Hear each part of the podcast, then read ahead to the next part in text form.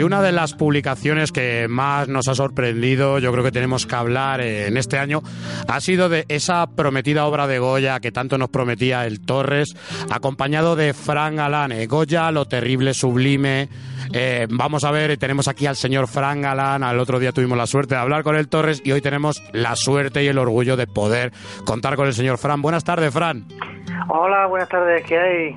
Muy buenas. Eh. Yo creo que ya te hemos felicitado eh, fuera de micro, te hemos felicitado por tu obra, te hemos eh, felicitado por lo que es el arte que has compartido en el cómic y yo creo que ya en los micros lo hemos dicho muchas, muchas veces, pero impresionante.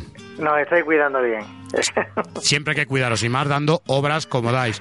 El otro día, ya te digo, tuvimos la suerte de hablar con el Torres, estuvo contándonos eh, su visión de, lo que ha querido transmitir eh, con Goya. Eh, a ti te llegaron los guiones y has puesto, yo creo que una gran parte, una gran parte de, tu arte en esta obra. ¿Qué nos puedes tú contar a un lector que sea ajeno, un lector que a lo mejor no se fíe de las palabras de Juan? ¿Qué le puedes contar tú sobre la obra de Goya? Bueno, pues la verdad, eh, como dice Juan, eh, lo más importante es que no es una biografía de, de Goya. Es un cómic de terror que hemos utilizado a, a Goya como protagonista y hemos, nos hemos documentado muchísimo, eso sí, eh, lo hemos, la hemos desarrollado en, en los huecos, ¿no? Digamos, de esa biografía real, pero es una historia de terror ante todo. Y hablamos de una obra que está eh, no está exenta de, terror, entre comillas, un terror psicológico, eh, una obra que tiene locura y una obra que tú muy bien has representado todo, todos esos sentimientos, ¿no? Gracias. Sí, eh, la verdad es que, mm, que ha sido muy difícil de, llevarla a cabo, pero a la vez me he divertido muchísimo, porque los guiones de, de, este hombre que son, son geniales y por muy difícil que me lo pusiera, yo lo disfrutaba en cada escena. Además, lo de difícil, eh, no eres el primero que nos lo dice. Era él el que nos decía que te había tenido completamente loco con los cambios y con ciertas cosas, pero que al mismo tiempo veía muchas cosas que tú incluías y la hacía recapacitar incluso para quitar eh, texto. ¿Es cierto eso que has sufrido tanto como dice? Sí, bueno, a mí es que la verdad es que no se porta tan mal, ¿eh? Como dice, eh, muchas veces, pues yo creo que le daba penilla. Sí, nos pasó lo mismo con Iglesias, nos pasó lo mismo con Iglesias, que nos lo decía y luego él decía, pero sí es genial trabajar con él, pero bueno, es humildad. Claro, yo, claro, yo creo que le daba penica y me decía, pues arme eh, Goya y que sería un cuadrito allí barroco, pero ah, yo le, decía, no, no, ya que te pongo aquí el cuadro, pues te pongo el resto del palacio, lo que sea, porque o si no lo veo, no, no lo veía bien. Así que yo muchas veces era el que insistía, ya que vamos a hacer algo que lo, que lo hiciéramos bien, coño. Hombre, por supuesto. Y más una figura, una figura como Goya, que, como, yo no sé, a ti como artista, a ti como dibujante, me imagino que, el maestro Goya habrá sacado algo de él y muchísimo más eh, con esta obra, ¿verdad? Pero a terreno personal como, como dibujante, como ilustrador, eh, antes de llegar a esta obra, ¿qué te había aportado a ti Goya? Yo, si, si os digo la verdad, es que el acercamiento que yo tenía a Goya era como cualquier persona. Lo había estudiado en, mis años que estuve en arte y demás, me gustaba, pero no había adentrado más allá. Y con la documentación de esta novela gráfica, pues sí, claro, ya lo he estudiado más a fondo y demás, pero si te digo la verdad también, no he terminado de comprenderlo, la mentalidad de, este hombre. Una mentalidad, la verdad, difícil. Hablábamos antes de la locura y yo creo que también es que la locura va muchas veces asociada a los genios, ¿no? Sí, sí. La verdad es que, ya te digo, no cuando me ponía a, a plasmar los cuadros de este hombre, me estudiaba los grabados y demás, no sabía qué podían qué podía haber pasado por la cabeza de, este hombre para, para, para reflejar eso, de verdad. Mm, además, yo, yo que soy no gran, no gran conocedor, pero sí gran amante de, de, la obra de Goya, sí te digo que una de las cosas, se lo decía el otro día Juan, una de las cosas que a mí más me llama la atención es que Goya con tres trazos era capaz de dar un sentimiento. Y yo creo que has sabido tú captar eso, ¿no? Porque tienes muchas representaciones de, de, de, estos cuadros de, Goya. Yo creo que luego en el resto del cómic has sabido captar muy bien lo que son las expresiones de, los personajes. ¿Te habías esforzado realmente en eso o te sale de manera natural? No, ahí sí que sí que lo he intentado, porque mm, en un principio eh, eh, quería reflejar el estilo de él tal cual, ¿no? Pero yo creo que eso es imposible y ya lo que intenté fue meterme en, su cabeza un poco eso, en lo que tú dices. Él hacía sus cuadros a grandes trazos, por lo que parece no se lo pensaba mucho y eso es lo que he intentado hacer. No, no tenía el concepto de la viñeta, no lo tenía muy claro y me dejaba llevar un poquito lo como él dibujaba ya en su última etapa. Otra cosa que nos llamó muchísimo la atención es el color. Yo creo que el color es algo que en cuanto un lector abre el cómic, se deja llevar también por esos tonos tan ocres, tan melancólicos, esas iluminaciones de sala. Eh, ¿qué, ha supuesto para ti el color o qué técnica has empleado con el color? ¿Qué, le explicarías a un profano de la técnica del color eh, sobre el color que se ha aplicado en Goya, tanto en, tanto en el sentimiento o lo que has querido despertar como la técnica? Pues eh, la verdad que las de las mejores críticas que me están llegando es por el tema del color. Pero si os digo la verdad es que la parte que más me aburre de todas me aburre, me aburre de sobremanera porque no tengo más, más remedios. Pero bueno, ya que estoy en ello, intento ambientar la escena lo, lo mejor que puedo, porque eh, para mí el ambiente en un dibujo es como un, personaje más. Y como tú dices, esos tonos anaranjados mm. de, mm, de la obra, pues que reflejan la melancolía, eh, los tonos más más oscuros y demás que reflejaran la locura de, de Goya o la etapa de Valencia que fuera esa claridad de, de, Valencia de las playas. La verdad es que eh, no, no, sé cómo cómo lo hago, pero la gente es lo que, es lo que más le gusta. aparte es, una de las cosas que se veía un poco los extras, ¿no? La, la cantidad de capas, ¿no? Que has tenido que meter para que tenga más o menos un tono parecido a la obra de Goya, ¿no? Sí, porque yo eh, la verdad es que no, no podría explicarte cómo, cómo lo hago. Yo empiezo, es como si instalara una escultura, voy añadiendo, mm. añadiendo capas, añadiendo detalles y demás, hombre, sí que lo estudio un poco, claro, sí, el primer plano, segundo plano y demás, pero va me va surgiendo, va surgiendo. No te puedo explicar cómo lo hago realmente, pero al final parece que funciona. Y además con una neblina que parece continua durante toda la obra, que yo que sé, que aporta ese, ese toque de misterio, ¿no? Y ese, ese toque de ensueño o de pesadilla, como sería en este caso Goya.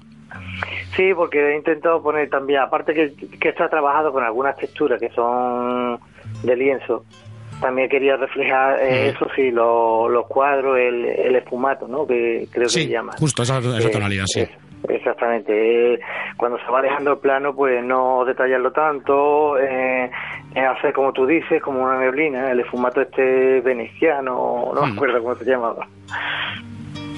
Yo me quedo muy loco también con, con el tema de los, de los trajes, las carrozas, eh, los paisajes, ¿no? Como, como incluso, es que al mes después me, me fui al Prado y vi un, un, cuadro sobre la pradera, ¿no? Veíamos la pradera también sobre esa época y, estaba muy, muy bien plasmado en, vuestro cómic, ¿no? Eh, el trabajo de documentación, ¿cómo ha sido? ¿Dónde has tenido que mirar aquí? Hostia, que para eso me, me he vuelto loco, la verdad. ¿Y qué se nota? Grabados y todo tuviste que mirar, grabados antiguos porque había salas que ya ni existían, ya ni existen. Exactamente. si tengo claro una cosa es que el siguiente que haga yo no hago más vestido de volante. Eso está clarísimo. algo más plano, algo más futurista, más pijama, ¿no? Sí, algo, por favor, algo en el desierto o en la nieve, todo el tiempo algo de eso. Pero la documentación ha, ha sido, la verdad, una verdadera putada porque eh, está el hándicap de que no hay, de que no existiera fotografía todavía. Mm. Y tienes que tirar de, de cuadros de la época, grabados o películas. Yo sé, he cogido muchas películas, desde todas las que eh, veía de, con el nombre de Goya. Mm, sí, las propias de Goya que han sacado, que hubo una época que sacaron como dos o tres además, eh, seguidas. Exactamente, que, he llegado a coger hasta una película porno de Goya. Vamos ya, bien. pero súper bien, pero estaba súper bien documentada. Digo, coño, pues ya todo lo que cogí de documentación fuera así, ¿sabes? y, hay algunas páginas que no se publicaron, ¿verdad? no digo de, la inspiración esta última, de esta última película. Eso es del director cut, de para montaje del director, nunca me lo he dicho. que, pues la verdad, como te iba diciendo, muy muy loco todo y la documentación, la verdad, me llega me llevaba mucho, bueno, la mayoría de las veces me llevaba más tiempo documentándome que realizando la viñeta porque aparte yo vengo de un, yo tenía una empresa de, de figuras de coleccionismo y no sé si lo sabréis, pero el público de esta figura, para el tema histórico y demás, es muy especial, digamos, ¿no? Y un botoncito tiene que estar en su justo, en su justo sitio, eh, el uniforme de tal era así, y la verdad que estoy un poquito traumatizado de esa época, intento plasmarlo fielmente. y una pregunta ya, plano, un poquito más personal, quizás menos de cómic, pero quizás más, más, general, ¿no? Que, que, yo creo que salió el otro día la charla, salió natural eh, con Juan. Hablábamos de cómo esta figura de Goya quizá podía eh, atraer la atención de, de, medios mucho más que cualquier otro cómic, ¿no? Que, que, hables de un Slice of Life o de superhéroes. La figura de Goya, tan importante como es en el mundo de la pintura aquí en España y en el mundo, eh, puede ser que, que los medios de comunicación te hagan más caso.